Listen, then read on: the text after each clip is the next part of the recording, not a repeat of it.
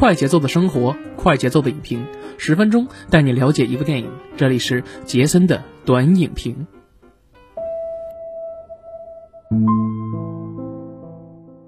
哎，不错，大家好，欢迎大家收听我们麻呢电台的杰森的观影报告，我是杰森啊。那又到周六了，本周六呢，继续由杰森啊为大家带来我们对电影和电视剧以及一些综艺的评论和分享啊，还有推荐啊。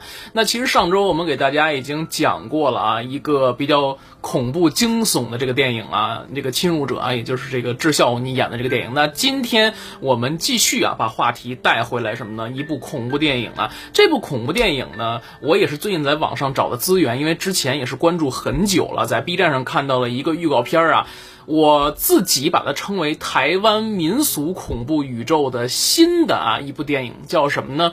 啊，没错，女鬼桥。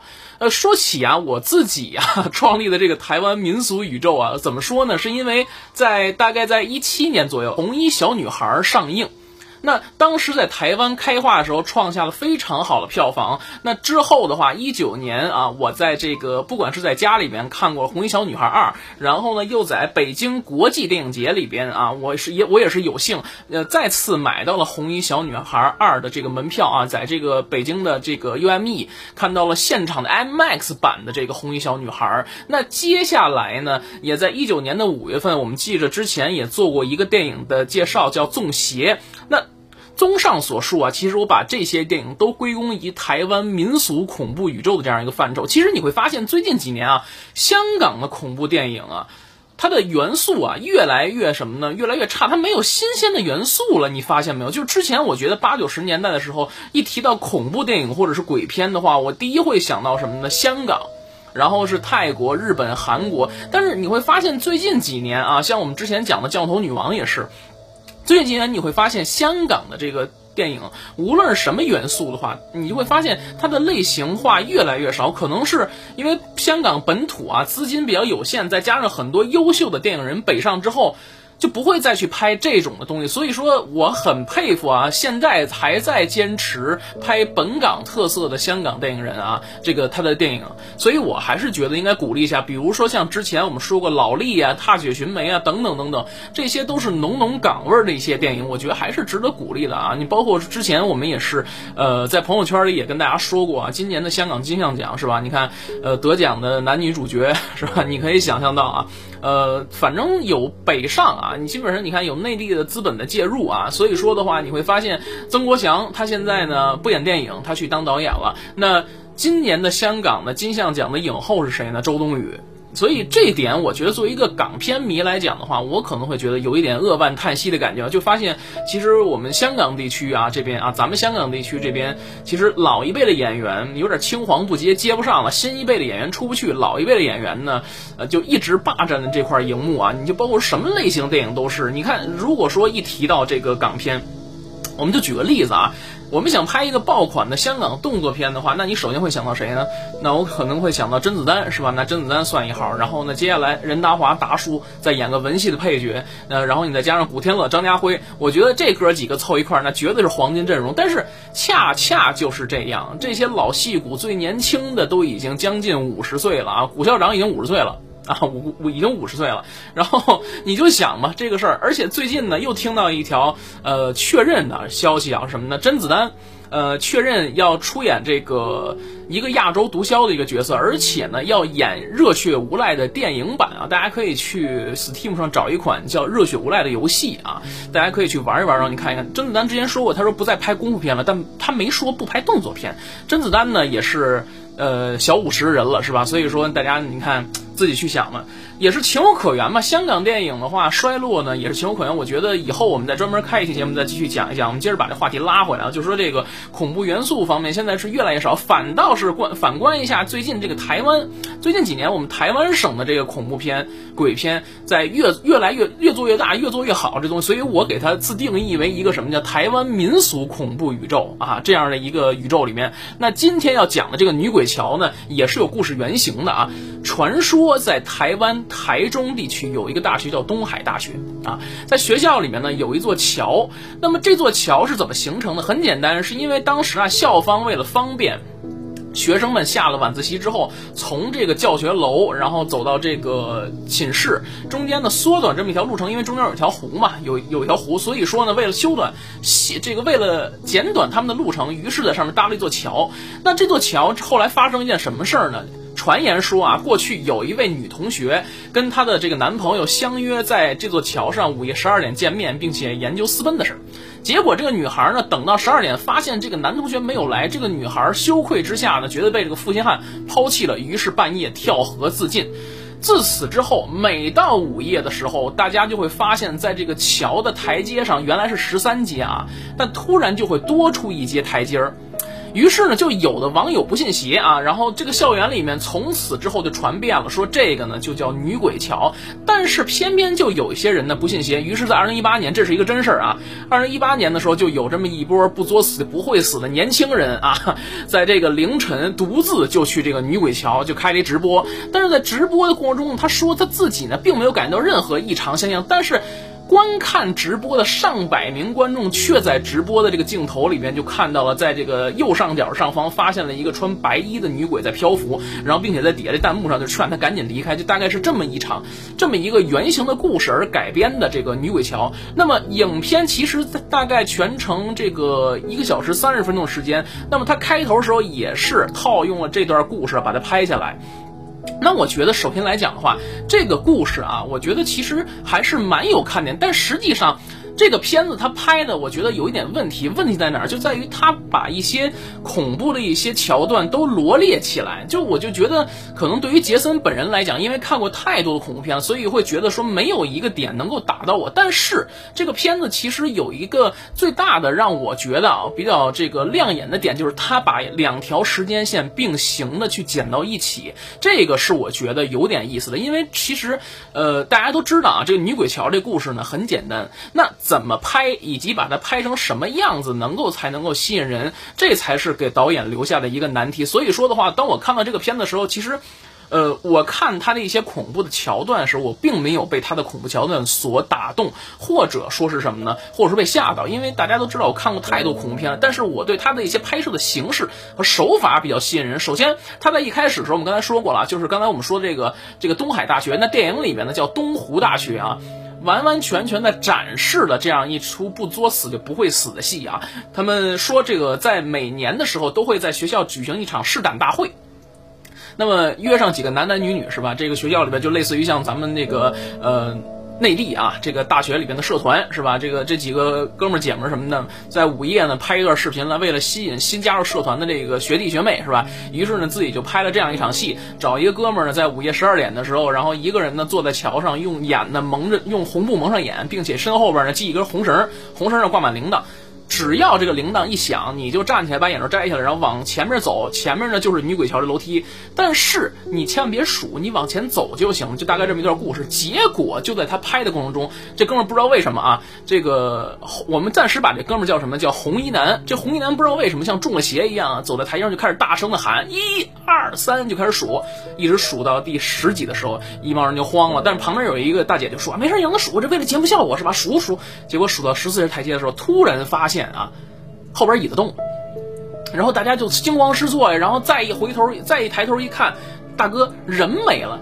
在这个电影里面有一个交代，什么？就是说你上桥可以啊，但是一定不要呃有两个有两个一定不要犯的大忌，就是第一不要回头，第二就是不要数数。结果这哥们儿已经犯了第一个大忌了，第二个大忌不要回头啊，没发现，但是。他们却发现什么呢？这哥们儿消失不见了。于是众人惊呼啊，然后往上面去走，然后去去找，一看没人了哪行啊？然后往上面走走走走走，突然之间什么呢？他们就发现没人了呀。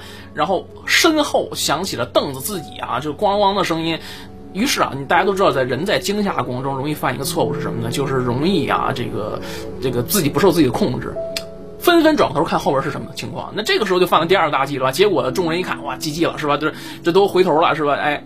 这么一段故事啊，这个其实是一开始片头给大家拍的一个，差不多是一个伪直播形式这么一个故事啊。通过这个来展开，其实我觉得这片子有一个亮点，亮点在哪儿呢？就是它的片头，在正片开始之前的话，它的片头是以一个类似于直播的方式展开，比如说上面有什么什么公司啊，咔咔这么一弄啊，就我觉得这个是比较新颖的点，我觉得我很喜欢，所以说可能会在这边会给他们有一个加分的项啊。其次就是刚才我说的啊，它的这个时间两条时间线的并行剪辑的方法，通过一组啊，二零二零年的时候有一组记者来进行在学校里进行这个诡异的民俗调查，然后先给大家讲一讲这个故事的由来或者故事民间传说，原来在一六年的时候发生了这么一场直播事件，然后之呃这个事件结束之后的话，在学校里面死了五个人。于是乎呢，在四年之后，然后这个学校呢就派这个四四年之后，呃，有新闻记者在这边来过来调查，然后决定拍下这个事儿。然后记者探访了一个地方，然后同时这个画面又切到了这个一六年的事儿。这个呢，我觉得啊，它是一个伏笔，因为在后面会有一个反转。有一个反转啊，我们先说一说这里边那些恐怖的桥段。刚才我们说过了啊，说这个，呃，有一有几个恐怖桥段啊，是我比较呢喜欢的。第一个就是什么呢？这个哥们儿坐在这个桥上啊，然后上了这个凳子上，呃，从凳子上站起来之后上桥数数，数完数突然消失。但后来话锋一转啊，把众人吓退之后，然后那大哥在旁边就说了，说想吓我是吧？突然之间，他有了一个反转的这么一个意思啊，就有点像泰国的一些恐怖片，就说啊，是不是人吓鬼那种的？但后来没想到夜路走多，大哥真遇到鬼了，在这个女鬼桥上真遇到鬼了，啊，大哥突然发现说有点不对劲儿，但实际上也晚了啊，实际上也晚了，而且手机还掉在桥上，最最让他这个怎么说呢？这个无法控制的事就是他手机还掉在桥上，而他就正在桥上方，掉在桥下了，于是呢，他不能。刚才我们说过有两个大忌啊，第一个大忌什么呢？就是不能数数。第二个是什么呢？就是不能够回头。大哥呢就在桥上倒退，这点我觉得看的是比较有意思的，倒退倒退。然后呢，在摸这个手机的过程中啊，他。当时他用的是苹果啊，苹果有一功能 Siri 是吧？然后于是他就叫说 Siri 啊，你给我点亮一下屏幕。然后这 Siri 啊点亮屏幕，大哥还乐呢。突然之间发现说什么呢？这屏幕咔黑下了。这个就是女鬼的这个桥段就出来了啊。最后女鬼给他拉走了。就我觉得这一段其实他拍的挺有意思的。然后以至于后边的一些他的一些什么桥段来讲的话，我觉得没有什么能打动我的。就比如说什么呀？比如说后边还有一段桥段是这个经典的什么呢？恐怖片应该有的桥段都有啊，这里面我管它叫衬衣男。这个衬衣男呢，呃，当众人啊惊慌逃窜之后，这个衬衣男呢和一些什么其他的人物，比如说长发妹，还有她的闺蜜，还有这个一个渣男，还有一个 渣女啊，反正这几个人是吧？惊慌失措的逃回学校寝室之后，这个衬衣男就在厕所里面就开始如厕上厕所是吧？边厕边上厕所就开始边玩这个明星三缺一吧，我估计大概是那意思啊。然后结果他突然之间上厕所的时候，发现外边有动静。那在他的一系列的这个怀疑之下呢，于是他大胆的拿出手机啊，这个镜头有前置摄像头嘛，往前面一拍，结果咔一下就有一个无形的力量抓住他手啊。就这一段啊，其实我觉得啊，挺俗套的。啊，真的是挺俗套这一点，但是没关系，我们往后看呀。我没想到他这个死法有点意思。这个衬衣男最后死，他是怎么死的呢？他从这个厕所里面出来啊，这个他突然发现，呃，刚才我们说过，他的手呢是被这个无形的力量抓住。那么抓住之后，他突然提起裤子出来。这时候大家自己想，他上上厕所呢，他没干什么事儿。是吧？他上完厕所之后，他是不是得那什么？但他没有啊！突然之间，他就提起裤子出来，然后把裤子穿好，就看见这个盥洗室里边啊，这所有水龙头都开了。于是乎呢，这个热爱爱什么呀？然后这个热爱生活、注意环保的一个这个五好青年，首先要注意节约用水。于是他把这个水资源、这个水龙头全都关上啊。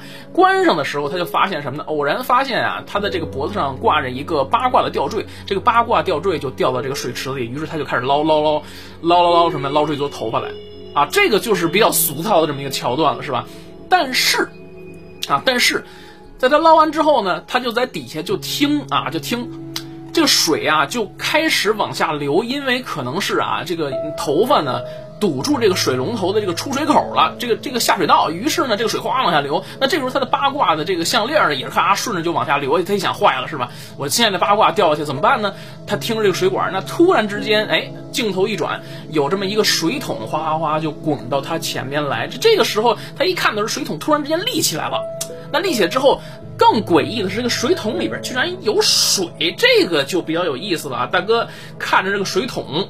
水桶里边倒影除了他以外，还有一个女鬼的脸，他吓了一跳啊！他看那个天花板，原来天花板上呢有一块漏洞啊，可能这个自己还安慰一下，结果就一双手把他抓到水桶里就给淹死了。我觉得这个死法是有那么点意思，让我想起这个死神来了。我不知道大家怎么看啊？我觉得他这个死法是有点意思的啊。那他死了之后，其实这个本片我觉得最大特色就是什么呢？他很会抓这个节奏。就是一边呢是这个通过二零二零年的记者去展开调查呢，另外一边呢就是给你展示一下一六年的时候，啊一六年的时候这个学生们是如何作死这个行为。那正好这个大哥前一个这个衬衫哥死了之后，那另外呢又展示了一个什么呢？二零二零年这个采访的这个画像啊，采访的这个画面。采访的时候呢，有一组记者呢就传来了他们前方采访法师的报道。这边法师占卜的一个结果呢，就说呀，说今年呀，这个桥上呢会有鬼，有这个鬼去抓交替，尤其是今年是闰年，千万别去啊！如果你们去的话，这个桥上，呃，如果你们去这个桥上的话，今年肯定会死五个人。那画风一转，那又来到了一六年了。那这个时候，渣男呀跟这个小三儿啊，在桥上正在收这个镜头，也就是一开始我们看到直播这个镜头，那突然之间发现了这个红衣男的这个手机啊，红衣男的手机。那么画面又一转，又转到二零二零年，所以这个就是比较让我。很喜欢的地方就是两段镜头啊，两段时空不停的在交错，让你给你一种紧迫感。那二零二零年呢是通过他的调查，然后一步一步帮你揭开真相。那一六年呢就是告诉你怎么怎么样。所以说，我觉得他的拍摄形式还是比较好的，还是比较好。那接下来其实几个恐怖的桥段呢就没有什么太大的看点的，比如说这个长发妹啊在洗手间里遇到鬼啊，然后她的闺蜜拿手拿这个手机啊在里面装鬼吓她，但后来这闺蜜啊是吧？大家都知道这夜路走多容易这个 湿了鞋是吧？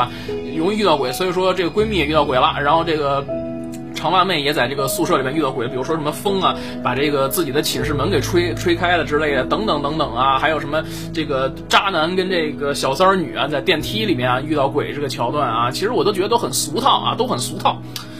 那随着这个电影的故事进程的走向啊，这个还。我觉得在这里面，其实最大的一个惊吓点在于哪儿呢？就在于说这个渣男跟渣女在这个他们所谓的一个化妆练习室里面，有很多的这种假人儿、人头啊，这里面有头发，就是里面可能类似于像台湾那种洗剪吹、美容美发之类的，可能有这种技巧是吧？然后呢，这些我觉得是比较恐怖的一个点的存在啊。你看里边有假人，还有这种头发，因为杰森本人之前啊一份工作的时候有接触过这些东西，所以说晚上的时候我也值过夜班，然后我看到过这些头发的。时候，其实说实在的话，也令人不寒而栗。包括一些什么呢？假的一些娃娃的一些模型，也确实是让人觉得有那么一点点惊悚感在里面啊。恰巧导演也是确实利用了这些东西，比如说假人突然间动了，然后女鬼从那儿爬出来，这一点我觉得这个点拍的比较有意思啊。然后接下来什么呢？长发妹遇到她的闺蜜啊，那她闺蜜呢在楼梯里面走，往下走的时候突然发现鬼打墙了。这点呢，其实我觉得也一般吧，因为其实这些东西常看恐怖片儿，大家都知道，也就是烘托一些气氛。但实际上你会发现啊，这个片子是挺拖节奏的啊，挺拖节奏的，不像那种像上期我们介绍的这个侵入者，就几分钟一个这种惊吓的点在里边，它是这种。呃，通过二零二零年给你带入到这里边来，然后一六年给你解谜的这样一个状态，我就觉得他拍的比较有意思啊，拍的比较有意思。那最后呢，这个长发妹跟她的闺蜜啊，因为遇到鬼打墙，所以下不去，那他们只能上楼。那上楼以后呢，这个长发妹突然间就被这女鬼推下去了啊，这只是一个伏笔啊。后来她发现这个女这个长发妹没有死，但是她的闺蜜呢被这个女鬼给推到这个塔楼上有一个水塔里边，于是乎 GG 了啊，于是乎 GG 了。最后啊，我们再往后看，我们再往后看啊，这个二零二零年的记者在他们所谓的这个营队啊办公室，也就是可能是咱们这个内地大学里面叫社团办公室啊，发现了意外收获。他们发现啊，学校报道的是死的是五个人，但实际上看监当年监控是六个人，而且他们还发现了一个什么呢？一个有趣的一个现象，有趣的一个现象。那这个呢，先不说，镜头又切到一六年，然后发现这个。长发女刚才被女鬼推下去之后没有死，而是掉落在一个这个平台上了。然后于是乎呢，她挣扎的爬起来，在女鬼桥上发现了被鬼附身的闺蜜。然后这个闺蜜就在那表演这个个人这个达人秀是吧？就是人偶秀是吧？在那表演，反正就是哎，就来回扭头摇头晃脑的。然后后边出现一个女鬼啊，于是乎这个女鬼跟她展开了追逐大战。最后这女鬼啊，把爬上桥的这个长发女给拉了回来。至于她死没死，咱不知道，这都是后话了啊。OK，那从这儿以后反转啊，一层反转来了。记者突然发现啊，他们调查一六年的事儿，但是发现了有一张照片，照片写着二零一二年，二零一二年，而且也发现了长发女，也就是说二零一六年长发女搞了这么一次这个这个壮胆的这么一个活动啊，试胆的一个活动。那一二年还搞了这一单试胆的活动，也就是说他搞了两次，两次他都幸存下来。我这个时候就有点疑问了，就是我觉得可能他会在欺骗我们，也就是说，我们看了半天一六年的这个活儿，那是不是一二年发生的故事？这一点其实就留给观众朋友们自己去想象。大家能明白，也就是说什么呢？长发女为什么能从啊之前的两次试胆活动中都活下来呢？首先，第一点啊，后边给你揭秘了，其实她是被鬼附身了。当年这个一一一二年的时候，她从上面坠楼下来之后，她没死。他没死之后，又参加了一个一六年的这样一个活动，所以呢，导演给我们骗了呀，给我们骗了。原来其实一开始他照的这些东西都是。一二年的这个活动，只不过呢，让我们觉得是它是一六年的一个活动啊。但是我们告诉这个新闻里面告诉我们了，是一六年有五个人死了，所以这个打了一个时间差，我就觉得这个反转就有点意思啊，就有点意思了。那接下来第二重反转是什么呢？第二重反转是记者发现了之后，于是乎呢，他的助手男助手就跟他说了，说现在是午夜十二点是吧？咱们该拍一个模拟的这么一个这个影像了啊，就找几个同学是拍一个模拟的影像，因为大家都知道这个台湾啊，这个我们。台湾省的这个节目很喜欢拍一些模拟的这个还原事物真相的这么一个呃故事桥段啊，因为他们新闻可能比较乏味嘛，所以就拍这些东西。于是乎呢，在他的提议之下，在他的提议之下，这个这个男这个男的助理呢就先行离开了啊，先行离开了。但是啊，但是。女记者在翻看资料的过程中，这个时候我们的这个惊吓点又来了，惊吓点又来了。女记者在翻看资料的过程中，突然发现这个一六年的合照啊，里边呢有第六个人。那第六个人呢是透过镜子看到的啊，他看透过镜子看到一六一六年的时候，第六个人呢，他本身是拍照者，然后后边有一个镜子，看到这个人很熟悉，这个人是个男人，就是那个渣男。但是那个渣男呢，就是啊，他后边那个助手。他这个时候，他给他助手打电话，叫他别去，但发现他的助手其实就是坐在他后边没走，啊，而且他的助手就是那个渣男。这个时候，画面就整个消失了啊，然后呢？给他出了一个这样一个镜头，原来说当年这个渣男呀遇到这个女鬼，遇到这个长发妹，然后这长发妹此时呢被女鬼附身了，然后这个女鬼呢就说了，说这个要不然你就把我杀了是吧？要不然呢反正今年怎么着也得死五个人，然后呢从地上捡块板砖说说牛逼你是吧？你砍我是吧？牛逼你拍我，结果呢他跟他说说活下来是需要很大的代价是吧？结果镜头一转身，然后就看到了刚才我们这一幕啊，就是这个记者调查这个事儿，然后呢最后出现片尾字幕有两个彩蛋啊，有两个彩蛋，第一个彩蛋。呢是说什么呢？大哥突然回来了，然后看到这个女记者呢，这个被绑起来，大哥就说了，说这个你得帮我忙是吧？咱们得打破这个轮回。然后第二个彩蛋呢，就是这个，呃，被鬼附身的长发女啊，就说到你了，到你啊，就没了，就大概这么一个事儿。其实你仔细想想这个故事啊。首先来讲的话，他这个点是有的，他想拍一个民俗恐怖的这么一个宇宙啊，所以说他至于怎么拍，我觉得首先来讲值得肯定的就是他的两条叙事线以及他的多重反转里面，我觉得惊艳到了我，所以说这个片子最后给打一个六分的一个分数。如果不是他的两重反转，还有他的这个故事线来讲的话，我觉得 OK 啊，我觉得我可能给他打一个五分的一个分数，就是因为他这个反转确实骗到了我啊，让人一直以为说什么呢？是呃过去过去的时间线和现在。时间线呢是两条明确时间线，那我们知道记者呢是二零二零年，这是肯定的。那他调查的是一六年的事儿，但实际上影像给我们展示的过去那条线是二零一二年发生的事儿。二零一二年发生，所以这个就有点意思，我们一直被他给骗了啊！但是我当然我这么说，可能大家觉得可能会有点索然无味啊。我还是推荐大家去看一看这部电影啊。最后，那大家看完这个电影之后，再结合咱们的节目再了解一下。所以说，其实里边很多的一些惊吓的一些点啊，就是太过于俗套。为什么打六分呢？就是因为惊吓点太过于俗套，但是美中不足的啊，美中不足的就是一些惊吓的点太俗套。但是我想说的是什么呢？它有一个非常呃让我眼眼前一亮的拍法，就是两条时间线并行，并且有反转，这是我意想不到的。但而且我再说一下，就最后这个彩蛋啊，你说被鬼附身了，这个这个渣男啊，他最后他在一二零二零年当了一个记者的助手吧，他把所有人都骗到这儿来，就每每每年的这个闰月啊，就是二月二十九号的时候，闰年二月二十九号，他一定会找五个人去做替身，也就是说呢，他不想再去抓替身了啊，不想再抓替身了。我觉得。这个反转我是真没想到，因为你看之前他都说活下来需要很大的勇气，是吧？所以你再结合一下这个之前。是谁把这个女记者叫过来？所以我不难想象的啊，不难想象到是不是这个渣男他本身也想打破这个轮回，所以说他有了这样一个彩蛋啊，这个是可能会给他洗白啊，我觉得可能是这个意思啊，可能是这意思，然后给你点意犹未尽的感觉，可能没准还会拍第二部《女鬼桥二》，但是我觉得。真的拍二了，那就没有意思了。我真的就是那样。你说第二部怎么拍？那还是拍这些吗？就每年再抓个交替人，然后弄五个人，然后再上桥，再数个台阶，然后死了，给女鬼就完了。我觉得就没有意思。而且，其实你细思极恐，你仔细想一想啊，这个男的被女鬼附身了。注意啊，男的已经被女鬼附身了。作为代价，作为活下去的代价，他要每年给女鬼祭祀五个人，他才能活下来。但是我们想一想啊，他有自己的自己个人的一个思想和灵魂，那同时他被女鬼附身了，各位，也就是说他这个这个彩蛋里边会不会说女鬼不想要这个渣男了，而是想要这个女记者，让女记者附身了？你再结合一下第二个彩蛋，你细品啊，第二个长这个长发女就说说到你了是吧？该你了是吧？所以我会这样想啊，如果说让我解读，可能我会这样想。一开始我们表面看只说什么呢啊？这个大哥是吧，挺正义的是吧？说哎不行，说你得帮我，我要打破这个轮回。但实际上呢，是把这个轮回无限放大化。也就是说呢，我想打破这个轮回，是我不想再继续下去了，我想解脱。然后于是乎呢，想把鬼传给他，传给这女记者。你这样一想就有点细思极恐了，对不对？所以说，我觉得后来我品了品之后，我觉得这个片子应该再给他一个分，再给他零点五分啊！这这个片子最后的这个彩蛋，你细琢磨有点意思啊。可能这个每个人解读方式不一样，但我觉得有点意思啊。